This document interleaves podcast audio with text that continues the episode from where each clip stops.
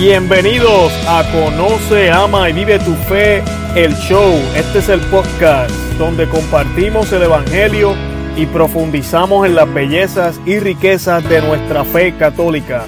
Les habla su amigo y hermano Luis Román y quiero recordarles que no podemos amar lo que no conocemos y que solo vivimos lo que amamos. Nos dice Jesús, no anden tan preocupados, ni digan, ¿tendremos alimento? ¿O qué beberemos? ¿O tendremos ropa para vestirnos? Los que no conocen a Dios se afanan por esas cosas, pero el Padre del cielo, Padre de ustedes, sabe que necesitan. Por lo tanto, busquen primero el reino y la justicia de Dios, y se les darán también todas esas cosas. No se preocupen por el día de mañana, pues el mañana se preocupará por sí mismo. A cada día le bastan sus problemas. Muy buenos días, buenas tardes, buenas noches. Bienvenidos al episodio número 5 de Conoce, Ama y Vive tu Fe, el show. Y hoy tenemos una agenda excelente. Ya vamos por el Evangelio de San Mateo capítulo 4. Ya estamos en el capítulo 4. Si usted es nuevo en el grupo, eh, por favor vaya y escuche el episodio 1, 2, 3 y 4 para que pueda eh, ver la explicación de los primeros capítulos de este hermoso evangelio. La intención de nosotros es leer cada versículo, hablar un poco de ello, entenderlos y así poder comprender mejor la palabra de Dios y la historia de nuestro Salvador. También vamos a estar hablando hoy de San Juan Pablo II, que esta semana celebramos la fiesta de él y vamos a tener el proverbio de la semana que el del día de hoy es del capítulo 3, del 5 al 7.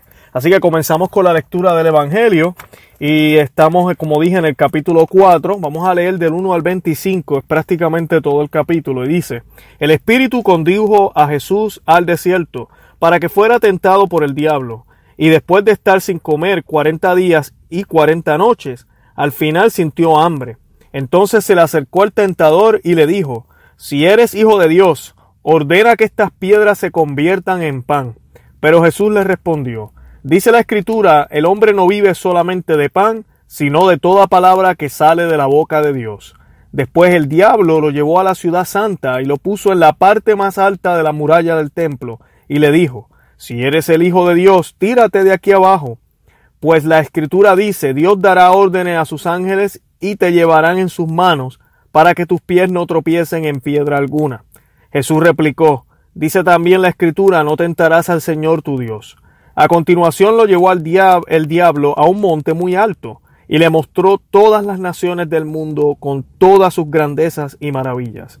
Y le dijo, te daré todo esto si te arrodillas y me adoras. Jesús le dijo, aléjate, Satanás, porque dice la, la escritura, adorarás al Señor tu Dios y a Él solo servirás. Entonces lo dejó el diablo y se acercaron los ángeles a servirle. Cuando Jesús oyó que Juan había sido encarcelado, se retiró a Galilea. No se quedó en Nazaret, sino que fue a vivir a Cafarnaúm, a orillas del lago, en la frontera entre Zabulón y Neftalí. Allí se cumplió lo que había dicho el profeta Isaías, tierra de Zabulón y tierra de Neftalí, en el camino hacia el mar, a la orilla del Jordán, Galilea, tierra de paganos, escuchen. La gente que vivía en la oscuridad ha visto una luz muy grande. Una luz ha brillado para los que viven en lugares de sombra de muerte. Desde entonces Jesús empezó a proclamar este mensaje, renuncien a su mal camino, porque el reino de los cielos está cerca. Mientras Jesús caminaba a orillas del mar de Galilea, vio a dos hermanos, uno era Simón, llamado Pedro, y el otro Andrés. Eran pescadores y estaban echando la red al, al mar. Jesús los llamó, síganme, y yo los haré pescadores de hombres. Al instante dejaron las redes y lo siguieron. Más adelante vio a otros dos hermanos, Santiago, hijo de Zebedeo, con su hermano Juan. Estaban con su padre en la barca arreglando las redes. Jesús los llamó y enseguida ellos dejaron la barca y a su padre y lo siguieron. Jesús empezó a recorrer toda la Galilea, enseñaba en las sinagogas de los judíos, proclamaba la buena nueva del reino y curaba en el pueblo todas las dolencias y enfermedades. Su fama se extendió por toda Siria, la gente le traía a todos sus enfermos y cuantos estaban aquejados por algún mal, endemoniados, lunáticos y paralíticos, y él los sanaba a todos. Empezaron a seguir a Jesús muchedumbres, gentes de Galilea, Decápolis, Jerusalén, Judea y del otro lado del Jordán. Palabra del Señor, Gloria a ti, Señor Jesús. Bueno, y el tema de hoy de nuestro episodio es síganme y los haré pescadores de hombres. Y acabamos de ver un poco de eso. Pero antes de llegar a esa parte, para que el Señor, nosotros podamos escuchar la voz del Señor, como hablábamos en los episodios anteriores, y para que podamos saber cuál es la misión que el Señor tiene, nosotros tenemos que estar completamente en dirección hacia Dios. Tenemos que estar claro de quiénes somos, qué somos y hacia dónde vamos. Nuestro Señor Jesucristo nos muestra eso. Y es bien importante, yo les recomiendo que cuando terminemos el episodio, eh, vaya y se lea la carta de los Hebreos, capítulo 2 del 18, capítulo 2 del 18, ah, versículo 18, y también lea del el 4 y el 15. Porque San Pablo nos habla de esto, de por qué nuestro Señor pudo ser tentado. Y nuestro Señor pudo ser tentado porque, como ya les he dicho, el Señor Jesucristo es la segunda persona de la Santísima Trinidad. Una sola persona, pero con dos naturalezas. Algo que no es común de ver, obviamente, porque todos tenemos una sola naturaleza. Pero nuestro Dios, Él no dejó de ser Dios cuando se, se, se volvió hombre en la persona de Jesús. Él siguió siendo Dios. Así que Jesucristo tiene dos naturalezas las cuales no son 30-70, 50-50, mitad y mitad. No, nuestro Señor era 100% o es 100% Dios, 100% hombre. Y cuando el diablo lo tienta, nuestro Señor pudo también sentir la tentación. Pero el espíritu de nuestro Señor estaba en armonía con su humanidad. Y esto es bien importante de entender porque a veces tenemos el concepto de que la religión y la humanidad no pueden ir de la mano. La ciencia y la religión no pueden ir de la mano, o la fe. Eh, la razón y la fe no pueden ir de la mano. Y todo esto es falso. Eh, al contrario, deben estar alineadas hacia Dios, ambas. Eh, y nuestra humanidad debe estar alineada a Dios para que nuestro espíritu a su vez también esté alineado con Dios. Y nuestro Señor Jesucristo nos muestra el ejemplo perfecto. Él es el santo de santos. Y podemos ver a una persona que es 100% hombre, pero también 100% Dios, no en conflicto. Sus dos naturalezas no están en conflicto. Al contrario, están perfectamente ordenadas. Claro, Él es Dios, pero eso no quita de que Él sentía hambre, de que Él sintió dolor, de que Él sintió sueño, de que Él sintió cansancio. Toda la pasión de Cristo en el Calvario, en la cruz, él la pudo sentir. Si no, entonces no hubiera méritos en el sacrificio que Él hizo por nosotros. Y aquí el demonio va y tienta a Jesucristo. El demonio sabía quién era Él, pero va y lo tienta, se quiere burlar de Él, porque está en, en una persona humana. Y cuando Él llega a donde nuestro Señor comienza a tentarlo a través de las cosas que más necesitamos. Y así es que comienza el demonio también a tentarnos a nosotros. En el caso de aquí de las escrituras, eh, San Mateo nos, nos, ah, nos pone eh, la tentación del pan primero, del hambre. Y nos cita Deuteronomio 8.3 que nuestro Señor Jesucristo es la respuesta que le da a Satanás. Pero también esto está en el, Evangelio, en el Antiguo Testamento. Y no se olviden lo que les he dicho ya varias veces. San Mateo, autor judío, escribiendo para una audiencia judía que conocía las profecías de nuestro, de nuestro, eh, ah, sobre nuestro Señor y que conocía todo el Viejo Testamento. Obviamente, el que ellos escuchen, el hombre no vive solamente de pan, sino de toda palabra que sale de la boca de Dios. Ellos saben que eso es escritura sagrada del libro de Deuteronomio. Eh, y así le responde el Señor cuando el demonio le quiere ofrecer eh, satisfacer esas supuestas necesidades que tenemos o que Jesucristo tiene.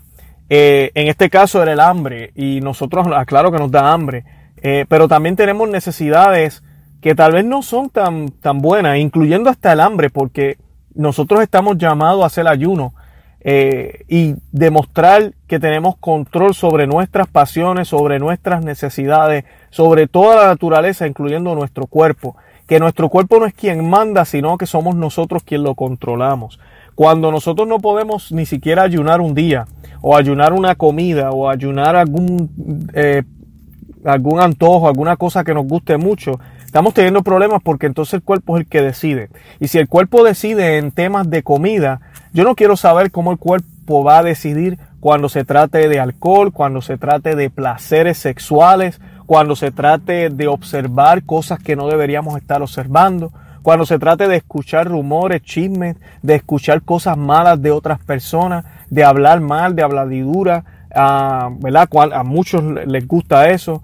Eh, ¿Cómo vamos a controlar nuestra mente, nuestro cuerpo, si, si ni siquiera podemos controlarlo con lo más básico que es el alimento? Jamás vamos a poder controlarlo con las cosas que tal vez son más difíciles, como lo es la sexualidad en este mundo sexual que vivimos hoy en día, donde donde quiera se nos presentan mujeres casi desnudas, hombres enseñando sus cuerpos, se nos vende que el placer es lo primero, que el amor nace después, que el placer es una necesidad que tú necesitas masturbarte, que tú necesitas acostarte con varias parejas, que no hay nada de malo el que nos conozcamos antes sexualmente y luego decidamos si nos vamos a casar. De eso se trata el mundo que vivimos. Y cuando eso contrasta con lo que realmente Dios quiere para nosotros, se nos puede hacer difícil a muchos a los que no estamos en el camino de Dios, incluyendo a los que ya conocimos al Señor y sabemos lo que es correcto, nos puede venir la tentación al ver que otros lo hacen y lo hacen mal y tal vez parece y, se ve aparentemente les va bien. Eh, y a nosotros que nos hemos quedado con una sola mujer, con un solo esposo y tratamos de ser fieles a ellos y a ellas, tal vez hasta nos va mal en el matrimonio y nuestras relaciones se caen a pedazos. Posiblemente es que nos faltan otras cosas y eso lo podemos discutir luego. Pero así, de esta manera, si yo no puedo controlar ni siquiera lo que entra a mi boca y me dejo llevar por, por el hambre, simplemente el hambre es quien manda, tengo hambre, voy a comer, quiero comerme aquello, lo cojo, si quiero aquello, lo tomo, hay un problema. Y de eso se trata. Nuestro Señor Jesucristo vino a traer orden a la naturaleza desordenada por el pecado. Y se lo demuestra aquí al demonio cuando le hace esa tentación. La pregunta cabe, Dios podía convertir las piedras en pan. Claro que sí, las podía convertir, pero no lo iba a hacer para mostrar la grandeza de cómo él podía satisfacer su hambruna o para obedecer al demonio. Jamás.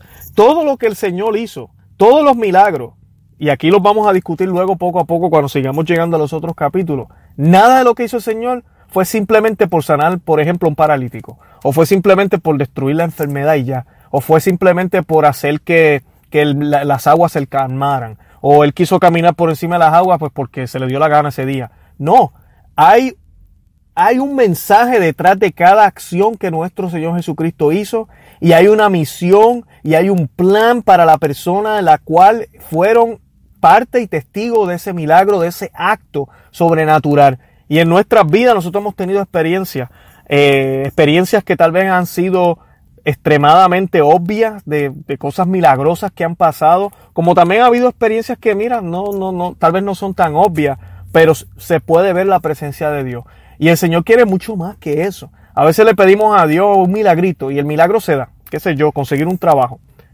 ¿Y después qué? Conseguimos el trabajo y eso es todo lo que el Señor quiere.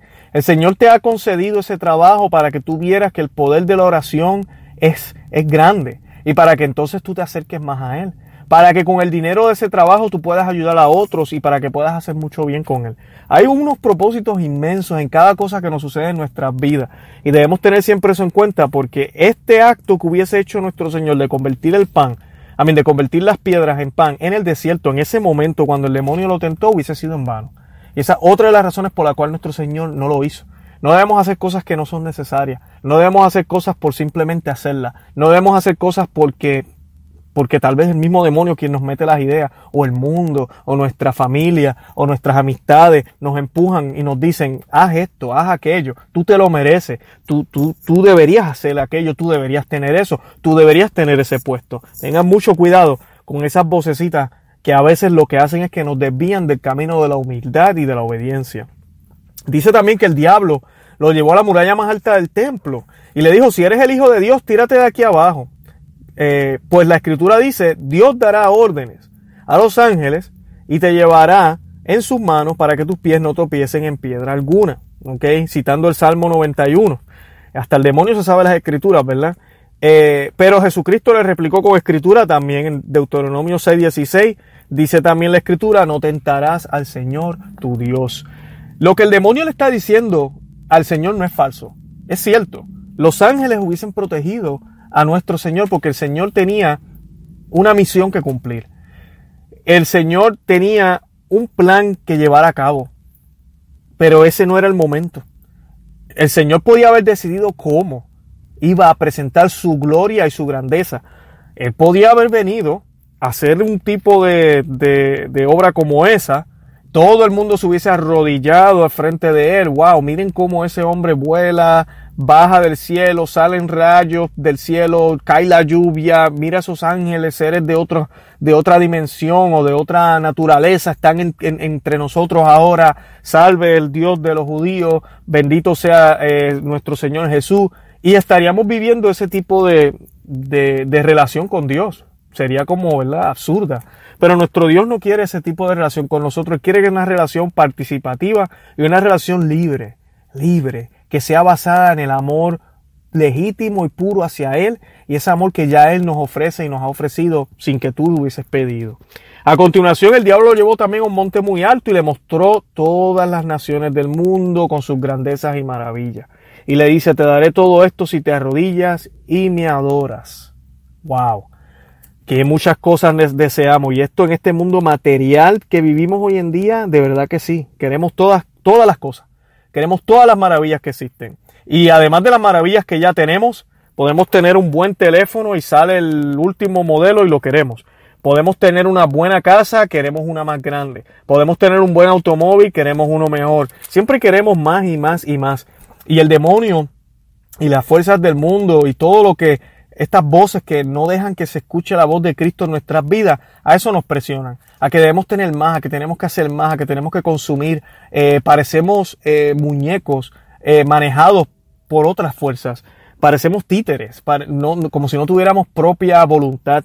Y el Señor le dice, aléjate Satanás, porque dice la Escritura, adorarás al Señor tu Dios y a Él solo le servirás. Y eso es exactamente lo que tenemos que hacer, adorar al Señor nuestro Dios y solo servirle a Él.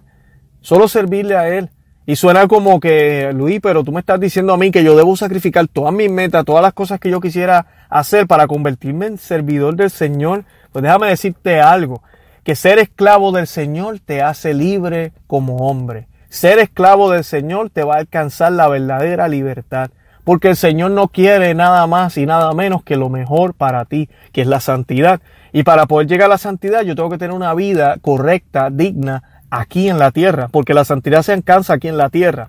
Y esa vida digna, correcta, aquí en la tierra es una vida feliz. Es una vida donde no importa las pruebas que yo tenga, no importa las tristezas, porque los problemas van a venir, las enfermedades van a venir, los disgustos, la gente que no nos, ¿verdad? No les caemos bien, eh, todo ese tipo de cosas, vamos a fallar también. Pero cuando yo ando con el gigante de gigante, cuando no soy yo quien vive, sino es él quien vive en mí, no hay problema, no hay circunstancia, no hay persona que de verdad me quite esa paz que el Señor ah, eh, habita en mí, que está en mi corazón. No hay quien me la quite. Y eso hace que yo siempre esté con una sonrisa. Por eso es que el mundo cuando nos mira a nosotros los cristianos y nos ven tan contentos, tan felices, tan tranquilos siempre, sin importar si está lloviendo, si está soleado, no pueden entenderlo porque ellos están tan dependientes de todo lo exterior y nosotros solamente dependemos de quien vive en nuestro interior. Bendito sea Dios. Entonces el diablo lo dejó y vinieron los ángeles a servirle. La única manera de que nuestro Dios va a poder manifestarse completamente. Es la única manera en que nosotros vamos a poder ser servidos también debidamente por las gracias de Dios si arrancamos todas estas cadenas que nos amarran, que nos mantienen encarcelados y nos mantienen presos. Eh, también tenemos aquí que entonces, luego de eso, el Señor había escuchado que Juan lo habían encarcelado y se retiró de Galilea, no se quedó en Nazaret y se fue a vivir a Cafarnaúm. Y es bien importante, algo que se me olvidó mencionarles, es que él ahora decide ya irse y vemos lo que va a pasar ahora con los discípulos y empezar su vida pública. Pero es bien importante que entendamos que la parte del desierto es sumamente importante.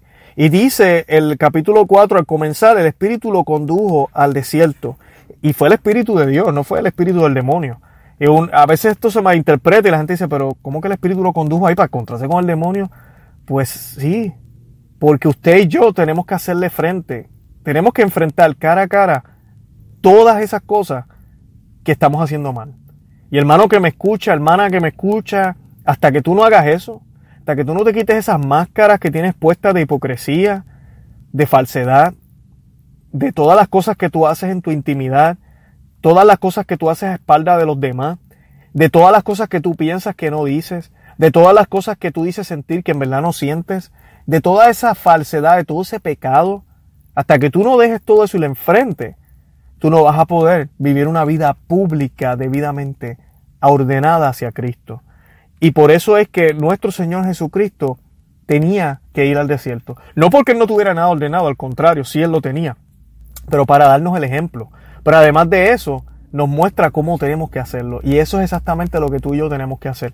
Y los desiertos vienen solos, mis amigas y amigos. Vienen solos debido al pecado.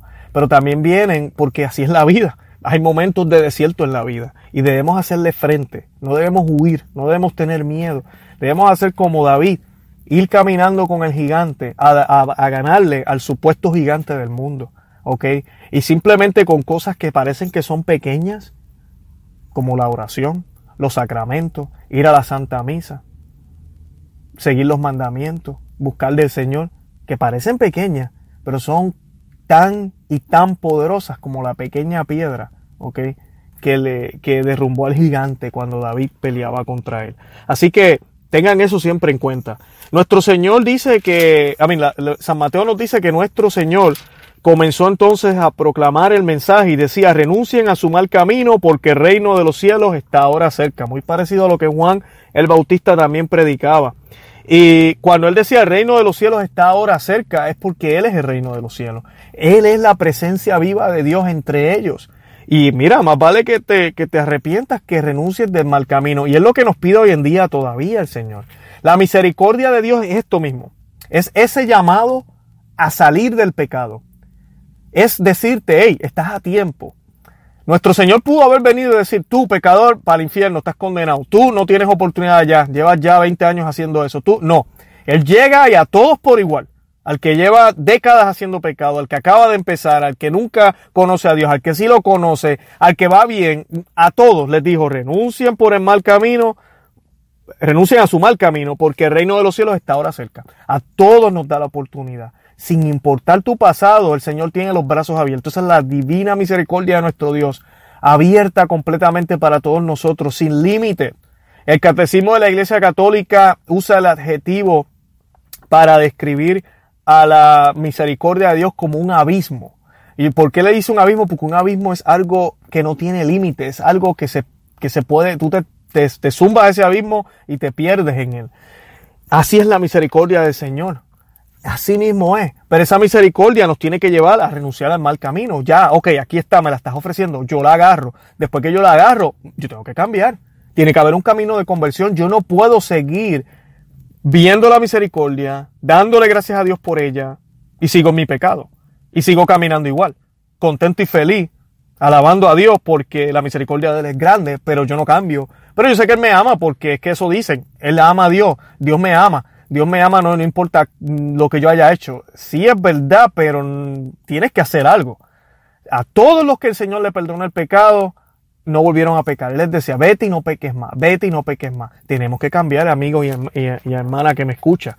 Mientras Jesús caminaba a la orilla del mar de Galilea, había dos hermanos. Uno era Simón, llamado Pedro, y el otro Andrés. Eran pescadores, ¿verdad? Estaban echando la, la reja al mar. Y él les dijo, síganme y los haré pescadores de hombres. Ese es el llamado que nos hace el Señor hoy. Los haré pescadores de hombres. Y lo bonito de esto es que al instante ellos dejaron todo y lo siguieron. Y tenemos que tener en cuenta, los pescadores no eran ningunos pobres hambrientos que no tenían nada. La pesca en esta región era, era la industria. No estoy diciendo que Pedro era rico, pero tampoco era pobre. Ninguno de ellos eran pobres pobres. Eran hombres de negocio. Eran hombres que sí, no eran cultos, tal vez como los fariseos y en ese, en ese, en, ese ambiente, pero eran hombres que tenían mucho que perder, que podían, que tenían mucho que dejar. Por eso cuando yo leo esta frase, dejaron todo, dejaron las redes y lo siguieron, eso no es cualquier cosa. Tenemos que tener cuidado cuando leamos ese versículo, pensando, oh, dejaron las redes, ya, pues, a mí, imagínate, si yo estuviera también haciendo eso, yo lo dejaría y me voy con el maestro. Así cualquiera, pero yo soy doctor. Yo soy abogado, yo soy gerente. Yo no puedo hacer eso. Yo no puedo dejarlo todo así nomás después de tanto trabajo. No, yo no puedo. Pues mi amigo y hermana, estás equivocada. Tienes que dejarlo todo. Todo. Primero en tu Dios y después en la familia, el trabajo, todo lo demás. Tenemos que dejarlo todo, todo para vivir con Él. Y cuando decimos dejarlo todo, no estoy diciendo que usted tiene que irse a, Tierra Santa. No, usted sigue haciendo lo que tiene que hacer. No me malinterprete. Usted sigue trabajando. Usted sigue siendo un padre para su familia, una madre para su familia, un hermano, un hijo, lo que, el rol que tenga en su lugar de, de vivir. Pero sirviéndole al Señor primero en lo que usted hace. Tal vez ahora usted trabaja para usted. Comienza a trabajar para el Señor desde su trabajo. El cheque va a llegar solo, claro que sí. Y las cosas, ¿verdad? Se van a pagar solas, pero yo trabajo para el Señor. Cuando uno trabaja para el Señor, te vas a convertir en mejor empleado, mejor jefe, mejor esposo, mejor hijo, mejor en todo. Y además de eso, al servir al Señor, ese testimonio que damos nos convierte en pescadores de hombres. Y claro, el adjetivo, ¿verdad?, de pescadores, el Señor lo utiliza porque está hablando de pescadores. Pero es que esa palabra pescadores es tan y tan profunda porque estamos hablando de que hay un mar de personas que no conocen a Cristo. Hay un mar de personas que lo conocen, pero no lo conocen realmente. No, no tienen una relación con Él. Hay un mar de personas que necesitan darse cuenta que hay esperanza en este mundo caído, que hay, hay una oportunidad grande esperándonos, que después de esta vida hay mucho más, que esto no es todo. Hay una gran esperanza y esa esperanza no es una manera de vivir, no son una lista de reglas, esa esperanza es una persona y se llama Jesucristo. Más adelante vio a otros dos hermanos, Santiago, hijo de Zebedeo, con su hermano Juan, estaban con su padre en la barca, arreglando las redes Jesús los llamó y enseguida ellos dejaron las barcas y a su padre y lo siguieron. A Jesús, eh, luego Jesús empezó a recorrer toda la Galilea y esto es muy bonito porque aquí vemos cómo nuestro Señor se desenvolvía, cómo era el día de, nuestro Señor tal vez. Él enseñaba en las sinagogas de los judíos. Esto es bien importante entender, eh, tengamos mucho cuidado cuando leemos la escritura. Las sinagogas no son templos ahora mismo válidos. Las sinagogas, en el momento en que los judíos no reconocieron a Cristo, ya eso ya se terminó. Nuestro Señor enseñaba en sinagogas en este preciso momento por las, porque él no había hecho sacrificio de la cruz, no había instituido la Eucaristía, su misión apenas comenzaba. Y era en el lugar donde el pueblo de Dios estaba, el pueblo judío, el pueblo escogido por él mismo. Pero luego pasan unos eventos que ya las sinagogas, mira, no, no son lugares de reunión. Y vemos esto en, en, el hecho de los apóstoles, lo vemos en las cartas de, de San Pablo, eh, San Pedro. Ellos usaban las sinagogas e inclusive iban los sábados a predicar, pero cuando el domingo se reunían a partir del pan no lo hacían en la sinagoga, porque ya esa alianza había terminado. Además de él, renegaron contra, contra Dios, renegaron contra lo que él había planeado. Y, y tuvieron la oportunidad, y miles de judíos se convirtieron luego de que San Pedro eh, hizo el discurso que hizo luego de Pentecostés y luego de que los demás apóstoles también le predicaban y les decían, oigan, ustedes mataron a Jesús, pero Él resucitó y la misericordia está abierta para todos ustedes, bendito sea Dios, vengan. Y muchos se convirtieron del judaísmo a pesar del error que habían cometido, pero muchos no. Así que tenemos que tener mucho cautela con eso. Ah, pero el Señor enseñaba en, sinagoga, yo me voy por una sinagoga también. Mm, no, mucho cuidado. Mucho cuidado en las parroquias que lamentablemente eh, no sé por qué los sacerdotes hacen esto, pero tienen simbolismo judío, pero judío judío, no, no las tradiciones que nosotros traemos de ellos, que, que, que tienen continuidad eh, con el cristianismo, sino simbolismo ya que, que, no, que no tiene validez. Tengan mucho, mucho cuidado con eso. Pero sí, el Señor iba y buscaba a los hombres que seguían a Dios, a la sinagoga, eh, curaba las dolencias y enfermedades de todo el mundo y la fama de él se extendió eh, dice que sanaba a todos y que muchedumbres de gentes. Así que nuestro Señor era popular, muy querido. La gente paraba, se, se, se, se, paralizaba, yo me imagino, los pueblos, cuando nuestro Señor estaba llegando a las aldeas, ¿verdad? A enseñar la palabra. Y nuestro Señor hoy nos hace el mismo llamado, nos dice, eh, sígueme, sígueme que te voy a hacer pescador, que te voy a hacer pescador de hombres. Y yo quiero, hermana y hermano que me escuchas, que medites ¿Quiénes son los pescados? ¿Quiénes son los peces en tu vida? En tu vida los primeros peces deberían ser tu familia. Debería ser tu esposa, tu esposo, tu novia, tu novio, tus amistades cercanas, tus hermanos, tus hijos. Esos son los peces. Y la mejor manera de pescar esos peces es con el ejemplo, con el testimonio. No es ir a hablarle de la palabra de Dios de, de, seguido. Van a haber oportunidad para eso y hay que hacerlo, claro que sí. Pero no vaya directo a eso. Que se te note que el Señor vive en ti. Que se te note que esa voz del demonio no te domina. Que se te note que las tentaciones del mundo realmente no hacen efectos en tu vida. Que se te note. Y cuando eso se te note, la gente va a empezar a preguntar.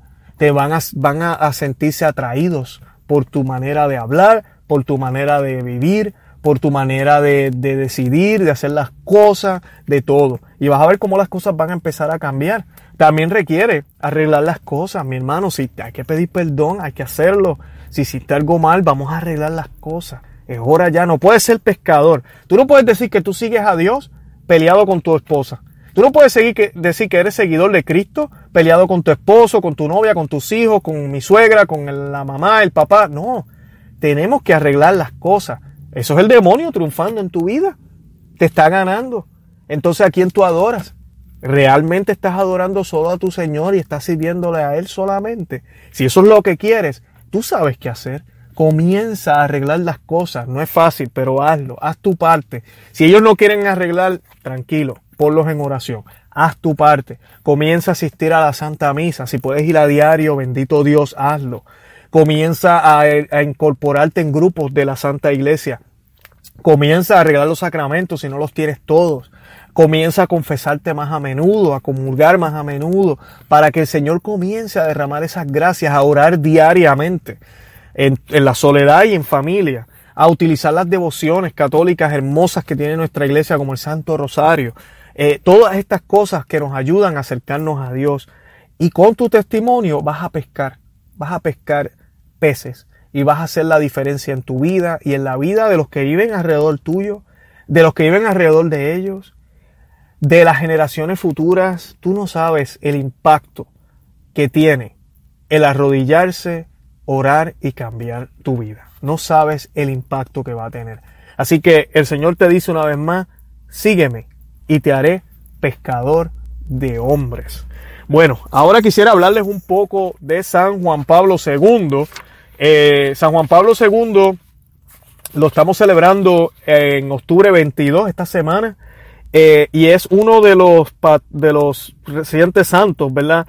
Eh, recientemente la iglesia lo, lo proclamó santo y quise traerlo, a pesar de que hay otros santos esta semana también, ¿verdad? Que los estamos, estamos recordando su memoria, por el hecho de que el, el, el, el Papa, eh, el Papa eh, Juan Pablo II, ¿verdad? Que fue canonizado en el 2014, eso apenas van cuatro años, el 27 de abril por el Papa Francisco.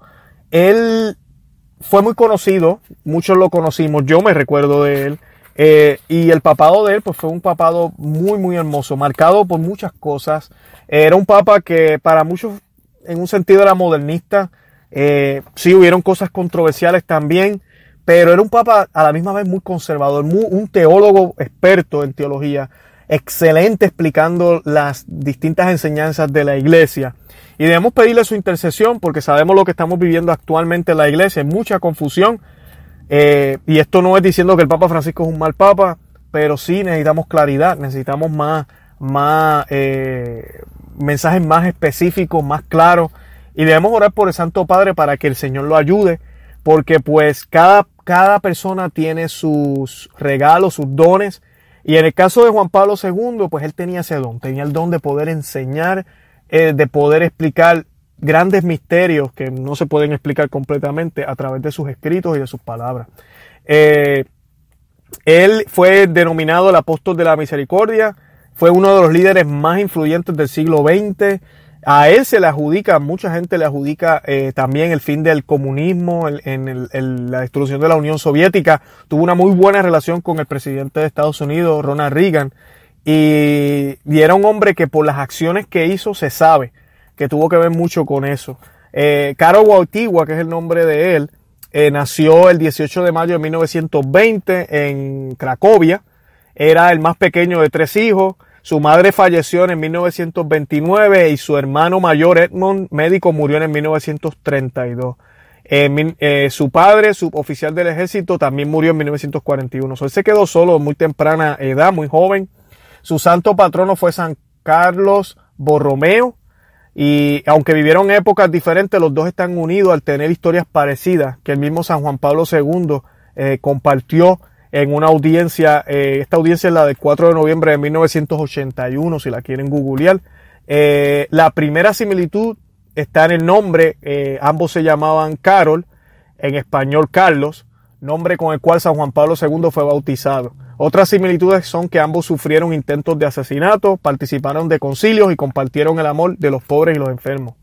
Eh, él batió algunos récords. El Papa San Juan Pablo II fue el primer pontífice no italiano desde Adriano VI en el 1522 Asimismo, también fue el que más viajes hizo, sumando 129 países, y a quien más beatos y santos canonizó, eh, respectivamente. También fue el primero en visitar una sinagoga, la Casa Blanca de los Estados Unidos y la Cuba. Fue un gran diplomático, como les mencionaba ahorita, durante su pontificado San Juan Pablo II aumentó el número de naciones que cuentan con relaciones diplomáticas con la Santa Sede. Eh, esto incluyó a Estados Unidos, que previamente solo tenía estatus de delegación, la Unión Europea, la Orden Militar Soberana de Malta y la mayoría de las naciones del antiguo bloque comunista. Además, este estableció relaciones de especial naturaleza con la Federación Rusa y la Organización de la Liberación Palestina. Él creó la Jornada Mundial de la Juventud, que vemos todos los años. Eh, su amor a los jóvenes le impulsó a iniciar en 1985 las Jornadas Mundiales de la Juventud eh, también tenía dos doctorados. En 1948 se doctoró en teología por la Pontífica Universidad de Santo Tomás de Aquino. Eh, y también en 1953 se, doctoró en filosofía en la Universidad Católica de Lublin. Sobrevivió a más de un atentado el 13 de mayo, el día de Fátima, en 1981. Recibió un disparo en la Plaza San Pedro por parte de un turco. Eh, se llamaba Mehmet, no sé si lo estoy pronunciando bien, Mehmet Ali Arga el 12 de mayo de 1982 en Fátima, Portugal, donde el Papa había llegado para agradecer por su vida. Luego del atentado, un sacerdote cismático trató de apuñalarlo con un cuchillo, pero fue detenido a pocos metros. Esto fue un año después del primer atentado. Eh, por lo menos se conoce de otros atentados más. El del terrorista musulmán que intentaron explotar el avión donde el Papa viajaba eh, cuando estaba visitando Filipinas. Eh, pero el plan fue, gracias a Dios, este frustrado. Pidió perdón en nombre de la iglesia el 12 de marzo del 2000 ah, por las faltas humanas cometidas eh, en la historia, haciendo referencia a la discriminación hacia mujeres, eh, pobres y etnias. El 15 de junio del 2004 pidió perdón también por la Inquisición, por errores cometidos en el servicio de la verdad, por medio del uso de métodos que no tenían que ver nada con el Evangelio. Promulgó el catecismo de la Iglesia Católica, que eso lo tenemos, eh, si usted no sabe qué es, vaya a una librería católica o su iglesia pregunte. Yo quisiera el catecismo de la iglesia católica. Es un libro bastante gordito, pero tiene todo lo que nosotros creemos, explica muchas de las eh, dudas que a veces usted puede tener. ¿Por qué celebramos la misa? ¿De dónde viene? ¿Por qué están los sacramentos? Todo este tipo de cosas. Eh, es muy, muy excelente. promulgó el catecismo de la Iglesia Católica, como les dije. Hizo 14 encíclicas, 15 exhortaciones apostólicas, 11 constituciones apostólicas y 45 cartas apostólicas. Su beatificación fue la más rápida en los tiempos modernos. Él falleció en el 2005, el 2 de abril, y el día 28 del mismo mes, el Papa Benedicto XVI dispensó del tiempo de cinco años de espera tras su muerte para iniciar ya la causa de beatificación y canonización. La causa la abrió oficialmente el cardenal Camilo Ruini el 28 de junio del 2005 y el Papa Benedicto XVI lo beatificó en el 2011, el primero de mayo. Luego, como les mencioné, Papa Francisco lo canonizó junto a Juan XXIII el 27 de abril del 2014. Y esa es, hay una corta reseña de la vida de San Juan Pablo II. Él y, eh, Santa Faustina, que es la monja que tuvo las visiones de la Divina Misericordia, ambos son de del mismo lugar de nacimiento, de, de Poland, y ellos son polacos ambos. Y ellos, este, él, gracias a él es que la Divina Misericordia existe. Eh, la historia de la Divina Misericordia es muy interesante, yo soy muy devoto a ella, pero es interesante ver, hay documentos en el Vaticano donde el Vaticano en los años 30, 40 y 50, ellos no dejaban, no querían que, esta, que esto se promulgara por dudas que tenían. Y sí, hay unas cositas en los escritos que tal vez son un poquito eh, como que se pueden malinterpretar, Pero el Papa Juan Pablo II, siendo de allá y viendo cómo la, devoción era buena y, llevaba este mensaje a las masas, pues decidió abrir el caso de nuevo, siendo obispo. Y luego, pues, para, para, ¿verdad? Eh, gloria de Dios, cuando ya él se convierte en papa, pues obviamente el caso pudo, pudo abrirse más. Y nada, los teólogos hicieron lo que tenían que hacer con toda la, teología detrás de Sol Faustina. Y ya todos sabemos, una devoción hermosa que nos predica la, la, misericordia de nuestro Señor Jesucristo. Y lo más que a mí me gusta de esta devoción es que es muy similar a la Santa Misa. Nosotros se la ofrecemos al Padre, al igual que la misa. La misa no se le hace a Jesús y esta devoción no se le hace a Jesús tampoco. Se le hace al Padre. Y decimos, Padre eterno, yo te ofrezco el cuerpo y la sangre, el alma y la divinidad de tu amadísimo Hijo nuestro Señor Jesucristo. Al igual que hacemos en la Santa Misa que ofrecemos a Cristo, esto es exactamente lo que hacemos con la devoción de la Divina Misericordia. Ofrecemos al Señor como propiciación de nuestros pecados y los del mundo entero exactamente lo mismo que hay en la, en la Santa Misa. Y por gracia del Espíritu Santo recibimos ese perdón, esa misericordia. En el caso de la Santa Misa recibimos eso y recibimos mucho más. Recibimos el alimento del cuerpo y la sangre a través de las especies de pan y vino. Así que es algo muy hermoso. Si no la conocen, busquen información. Los exhorto a que la recen a menudo. Eh, es, es muy, muy, muy hermosa. Es la que la Divina Misericordia me llevó a mí a rezar el rosario todos los días. Yo era muy perezoso para rezar el Santo Rosario. Ah, ahora hago al, contrario. La Divina Misericordia la rezo a veces y rezo el Santo Rosario todos los días. Ahí no fallo. Pero así, ¿verdad? Es la providencia de nuestro Señor. Eh, el proverbio de hoy es el proverbio 3 de versículos, de versículo 5 al 7. Y dice, confía en el Señor con todo el corazón y no te fíes de tu propia sabiduría. En cualquier cosa que hagas, tenlo presente él aplanará tus caminos. No te creas el más sabio. Ten el temor de Yahvé y mantente alejado del mal. Wow, yo creo que es tremendo, tremendo proverbio para cerrar. Eh, cortas palabras, si les puedo decir, confíen en el Señor con todo el corazón. No se fíen de su sabiduría, eh, de sus grados académicos, de las experiencias que han vivido, de lo que le han dicho. Déjense llevar por la palabra de Dios completamente hagan oración y permítanle a Dios que sea aquí Él el que decida. Miren bien lo que el Señor nos pide. Muchas veces no es lo que queremos, no es lo que nos gusta, pero eso es lo que el Señor nos pide. Y tú vas a ver cómo los caminos se van a allanar, se van a aplanar. Va a ser mucho más fácil. No te creas el más sabio, ten el temor de Yahvé y mantente alejado del mal. El pecado de la soberbia es un pecado horrible porque el que lo hace o el que lo tiene no se da cuenta. Piensa que está bien, piensa que va bien, piensa que dice bien, piensa que no necesita ayuda. Y hay que tener cuidado con eso. No te creas el más sabio, no te creas que ya lo sabes todo. Hermano que me escucha, hermana que me escucha, que llevas en la iglesia décadas o años. Hermana, hermano que me escucha, que has ido a cientos de retiros. Dije cientos, pero me vi decena. Eh, hermana y hermano que me escucha, que te has leído la Biblia ya diez veces. No te creas que te la sabes toda. Y hermano que no me has leído nada, que no has ido a ningún retiro, que no has hecho nada. Tranquilo. Tampoco te creas el más sabio, como que no necesitas nada de esto. Como que todo eso son ignorancias. Yo, yo, yo he vivido bastante y yo sé lo que tengo que hacer. Debemos ser humildes y saber que la sabiduría viene de Dios, que Él es el que lo sabe todo y Él sabe lo que es mejor para nosotros. Así de sencillo. Y mantenernos alejados del mal. Porque si estamos mezclados en el mal, no vamos a poder escuchar la voz del Señor. Si estamos coqueteando con el mal, vamos a caer en las tentaciones. Y si estamos coqueteando con el mal, no vamos a poder ser pescadores de hombres. En el nombre del Padre, del Hijo y del Espíritu Santo, mi Señor, te damos gracias por la tecnología y por todo lo que nos has dado. Te damos gracias por el llamado que nos estás haciendo hoy a seguirte. Gracias, mi Dios, por creer en mí, por creer en todos los que nos escuchan. Gracias por tener confianza, por amarnos tanto, por siempre dar el primer paso, mi Dios. Gracias, mi Señor, por pedirnos que te sigamos a pesar de nuestro pecado, a pesar de todas las cosas malas que hacemos, a pesar de nuestras debilidades. Señor, gracias por ver lo que nosotros no podemos ver. Gracias por darnos crédito por lo que tal vez no merecemos crédito, mi Dios.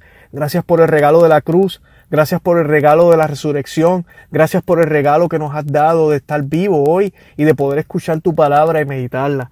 Te pido humildemente por todos los que nos escuchan y sus familias para que los bendigas, para que todos los que nos escuchan salgan hoy y se conviertan en pescadores de hombres, mi Señor. Ayúdanos a pescar hombres, ayúdanos a presentarle a todos esta buena nueva, esta esperanza que tú nos das, esta alegría que tú nos brindas, la santidad, mi Dios, que no sigamos siendo engañados por las fuerzas del mundo, que no sean tantas las almas que se pierdan y se vayan al fuego que nunca se consume, mi Dios. Sabemos que la puerta es angosta, sabemos que el camino no es fácil, pero aquí estamos dispuestos, mi Dios, a seguirte, porque tú eres el guía, tú eres esa estrella que queremos seguir, y si tú vives en nosotros, ¿verdad? Ya no somos nosotros mismos con nuestras debilidades, sino que eres tú el fuerte, y para gloria tuya, mi Dios, vamos a poder pescar muchos, muchos peces, mi Señor. Gracias por todo. Todo esto te lo pedimos en el nombre de Jesús. Amén. Bueno, mis amigas y hermanos, para concluir, quiero invitarlos a que visiten nuestra página de internet, conoce, ama y vive tu. Eh, gracias a todos los que nos han escrito. He estado contestando muchas preguntas a través del Messenger en Facebook. Eh, también me han escrito comentarios. Les agradezco eso. Me encanta ver eh, esta interacción entre ustedes y yo. También les quiero pedir que nos visiten, denle like a la página en Facebook vayan a cualquiera de la aplicación que están utilizando para escuchar este podcast. Si no lo están escuchando a través de alguna aplicación, baje una aplicación de cualquiera, ponga podcast en el, en la App Store, en la tienda de aplicaciones, o en el, o en, vaya, si tiene un iPhone, vaya a la aplicación podcast o puede ir a iTunes y pone conoce, ama y vive tu fe y ahí le va a aparecer el podcast, le da suscribir y así pues eh, cada vez que pongamos algún audio ya usted sabe que está ahí, lo escucha en el mejor momento que lo pueda escuchar. Esta tecnología a mí me encanta, usted le puede dar pausa, seguir después, escucharlo poco a poco, volverlo a escuchar, lo escucha cuando quiera. Le invito a escuchar los otros episodios. Tenemos varios audios, van a darse cuenta de que tenemos episodio 1, 2, 3, 4, 5. Todos esos son de este show, que son los más extensos. Y tenemos los otros audios, que mayormente es lo que nosotros llamamos en 10 minutos, que es un tema que tratamos de cubrir en 10 minutitos. Eh, y así seguiremos posteando más y más audios. Eh, en la página de internet tenemos mucha, mucha información. Nos pueden visitar ahí. Ahorita pusimos un artículo muy bueno sobre por qué la iglesia está en Roma, por qué la iglesia es romana. Es una pregunta que mucha gente se hace. ¿Por qué Roma y no Jerusalén? Eh, ahí tenemos la respuesta bíblica para, para, que sepan. Y este, y nada, sigan, sigan, síganos, vayan a Instagram, síganos en Instagram también. Estamos en Twitter, eh, y por favor compartan este audio en sus páginas para que más y más y más personas sepan de, de la palabra de Dios. la gloria es para Dios, no es para mí. Eh, y de verdad que los amo y los quiero en el amor de Cristo. Que Dios me los bendiga.